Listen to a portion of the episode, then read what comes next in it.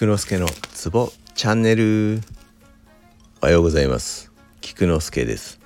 このラジオでは鍼灸マッサージに関わる人がツボをながら聞きしながら覚えられたらいいなをコンセプトにしております。基本一日どこかのツボを読み上げているだけなのですが聞き続けることで歌のように勝手に覚えられたら本望です。今日もよろしゅう願います。今日は五陽血の一つ玄血の最後です。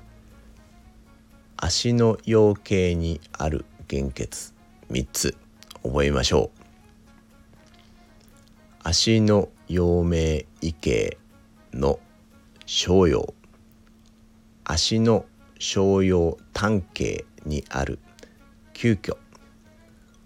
足の太陽膀胱系の頸骨。この3つです。小陽急遽頸骨。once more 小陽急遽頸骨。以上です。ではでは良い一日を。Take care